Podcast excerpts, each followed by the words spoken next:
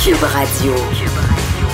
Alors oui, Vincent, donc le Nashville au Tennessee, le Tennessee qui fait partie de ces 14 États où on vote aujourd'hui. Oui, d'ailleurs, on a euh, ouvert des bureaux de vote plus tard, donc ça a été un peu compliqué dans certains coins en raison de, la présence de ces tornades. Mais effectivement, ce soir, journée importante dans le monde politique américain, le Super Tuesday, le Super Mardi. 14 États américains euh, votent pour choisir leur candidat favori démocrate. Évidemment, ceux qu'on surveille ce soir, Bernie Sanders et Joe Biden. Euh, on s'entend que là, il y a eu quelques personnes qui ont quitté Qui se sont ralliés à Joe Biden euh, hier, Amy Klobuchar et Pete Buttigieg. Euh, du côté de Mike Bloomberg, Elizabeth Warren, on les voit moins possiblement gagner un État euh, ce soir, mais ce sera intéressant de voir est-ce que Bernie Sanders va creuser une avance qui sera insurmontable ou est-ce que Joe Biden, qui a eu, disons, un bon week-end, un bon début de semaine, est-ce qu'il va tirer son épingle du jeu ce soir? Ce sera très intéressant. On va en discuter avec John Parizella, professeur associé au Centre d'études et de recherche internationale à l'Université de Montréal, conseiller spécial chez National. Bonjour, John. Est-ce que. Oui, bonjour. On semble avoir perdu la communication. On va la, rétablir. Euh, oui, parce que dans le fond, la, grande question, c'est est-ce que Joe Biden va avoir. Euh, euh, tout le monde semble prendre pour acquis qu'à la fin de la soirée, Bernie Sanders va être en avance. Oui. Il y avait tellement d'avance il y a une semaine. Est-ce que la remontée de dernière minute de Joe Biden va permettre que l'avance soit surmontable ou est-ce que Sanders pourrait se prendre une avance difficilement surmontable? Parce que Bernie Sanders est en avance en Californie, Texas et Virginie. Mais Texas, les sondages de ce matin, bon, on a, on a la communication. John Parizella, bonjour. Bonjour Mario. Alors, euh, oui, 14 États, donc euh, plus du tiers de tous les délégués de cette course se sont euh, choisis le, même jour. Euh, j'allais poser la question, est-ce que les mouvements de dernière minute dans le camp de Joe Biden vont avoir un impact significatif sur le vote? C'est clair qu'il va avoir un impact ce soir parce qu'il y a quand même Mme Klobuchar qui s'est resserrée. M. Buttigieg aussi. Donc, ces, ces gens-là, euh, ces votes-là, vont falloir qu'ils se logent quelque part. Euh, il reste que la question vraiment à se poser, est-ce que ça va être euh, assez significatif pour qu'on commence à voir un rétrécissement euh, dans l'écart entre M. Biden et M. Euh, Sanders? Il y, a il y a six mois, c'était M. Biden qui était en avance, mais là, c'est clairement M. Monsieur, Sanders. Le, le chiffre à regarder ce soir, Mario, c'est 15 si un si il y a un candidat à 15% il a accès à une distribution de délégués par proportion de son vote. S'il n'a pas le, 15 mettons qu'il y a 10% il va avoir zéro délégué. Et si c'est seulement M. Sanders qui a plus que 15% il y a le 100% des délégués. Donc, ce soir, c'est important de voir où M. Biden va, comment il va réussir en Californie et au Texas. Parce que ça, c'est les deux, les deux plus grands États. Dans le passé, la, Californie avait lieu euh, au mois de juin. Là, c'est ce soir. Par contre, il y a quand même une série de, d'États comme la Virginie, la Caroline du Nord, l'Alabama, euh, qui vont être bien importants. Et ceux-là, je les verrais tendre vers M. Monsieur, euh, monsieur Biden. Ouais. Monsieur euh, Sanders, euh, évidemment, l'argument qui est contre lui, euh, c'est sa capacité ou son, sa difficulté à rallier suffisamment de gens, suffisamment de gens au centre, entre autres, pour pouvoir battre Donald Trump. D'un côté, on sent qu'il y a une mobilisation des jeunes que moi je m'explique un peu mal, mais enfin, une mobilisation des jeunes autour du personnage parce qu'il est anti-establishment, puis il donne une impression de, de, révolution qui plaît aux jeunes. Mais euh, de l'autre côté, ses adversaires ont martelé ce message qu'il ne peut pas battre Donald Trump. Est-ce qu'il est entendu ce message-là? Ben, il est entendu jusqu'à un certain point. Je dirais que dans l'ensemble, sur la, course à la présidence comme telle, je pense qu'il est moins entendu. Mais quand on commence à regarder qu'est-ce qu'on appelle euh, en anglais aux États-Unis le down ballot, c'est-à-dire les gens quand ils vont voter pour le Congrès, soit un sénateur, le représentant dans, le comté, ça, c'est les gens sont pas, ils n'ont pas le même système que le système canadien ou québécois ou parlementaire. Ou quand tu votes pour euh, un parti, euh, essentiellement, tu votes pour le député, puis si tu as assez de députés, tu formes un gouvernement. Mhm. là, le président, lui, c'est un vote séparé avec toutes les autres parties. Donc, les gens disent que M. Biden a une capacité de maintenir le vote plus centriste, plus modéré. Les votes qui, que les, les démocrates ont gagnés en 2018 à la mi-terme, il y a une chance à le garder, peu importe ce qui arrive à la présidence. Tandis que M. Monsieur Sanders, on dit que lui peut peut-être se prendre à la présidence, effectivement, comme, comme vous avez si bien dit, la question des jeunes, la mobilisation, etc. Mais est-ce que ce vote-là peut se transférer au niveau du Congrès?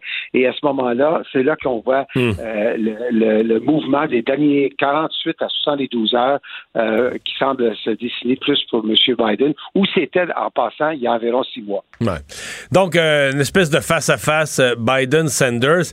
Est-ce qu'il reste de l'espace pour Michael Bloomberg, qui lui, c'est quand même bizarre, a dépensé plus de 460 millions, nous dit-on.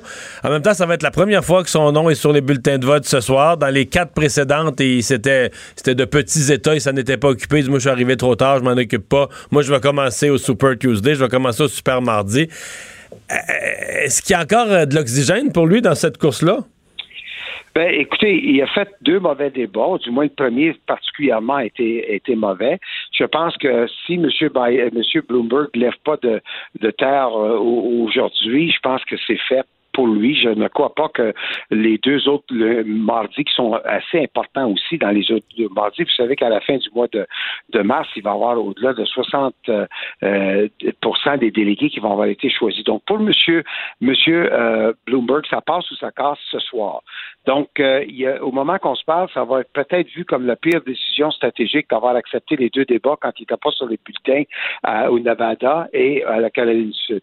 S'il s'accasse ce soir, c'est clair que ça va, été, ça va avoir été une erreur. Et le bénéficiaire de ça, ça va être M. Biden. Et là, on va vraiment avoir une lutte à deux à partir hmm. du 10 euh, mars euh, dans une semaine. Parce que si on se fie au sondage, M. Bloomberg, je pense qu'un matin, je voyais, c'est Real Politics qui faisait une moyenne des sondages, puis ça lui donnait 14% Fait que s'il ramassait ça euh, ici et là des 14% du vote, ce qui est quand même une part appréciable, mais c'est juste en bas, c'est juste en bas du 15 fait que tu ramasserais zéro délégué, c'est un, un coup d'épée dans l'eau. Chaque État où il est en bas de 15% même s'il y avait 14 euh, obtenus à coup de, millions de publicité, c'est zéro délégué, c'est comme si c'est n'avait pas participé.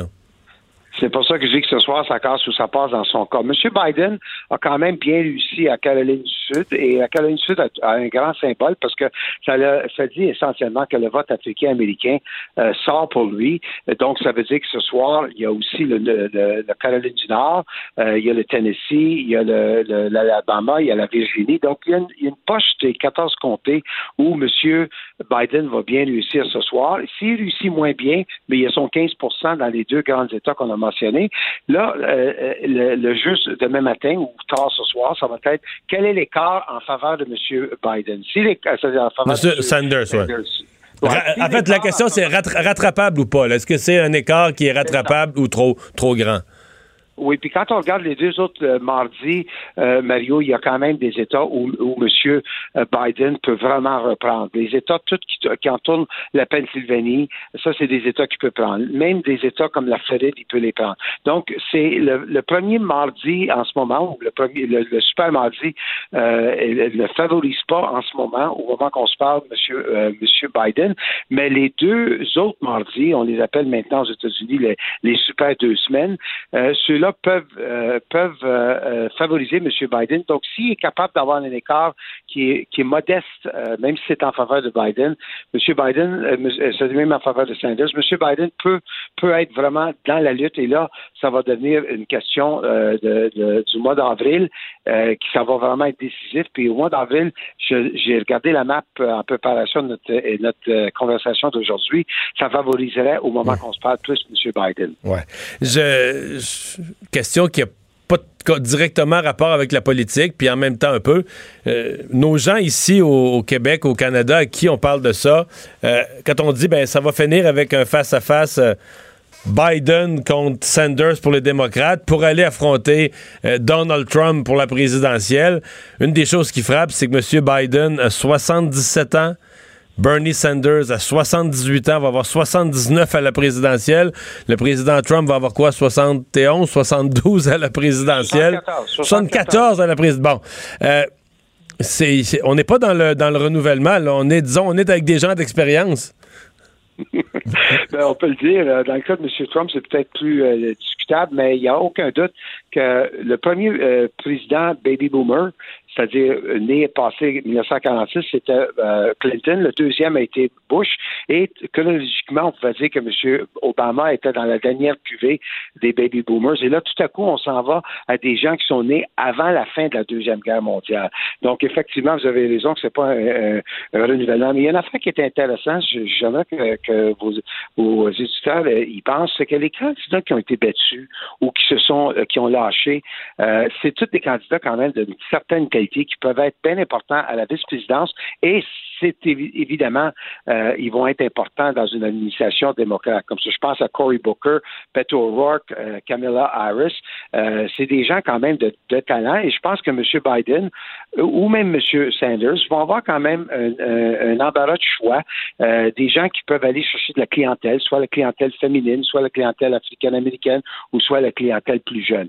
Donc, je pense que ça, ça va devenir très intéressant et peut-être plus déterminant dans cette élection que dans le passé parce qu'on n'est plus dans, la situation où que quand on, a fait 40, 30 ans de service dans un parti, on a automatiquement une passe droite pour se rendre à la nomination. Monsieur Trump était un républicain de dernière minute et Monsieur, Monsieur, euh, euh, Monsieur Sanders, c'est vraiment un, démocrate d'occasion.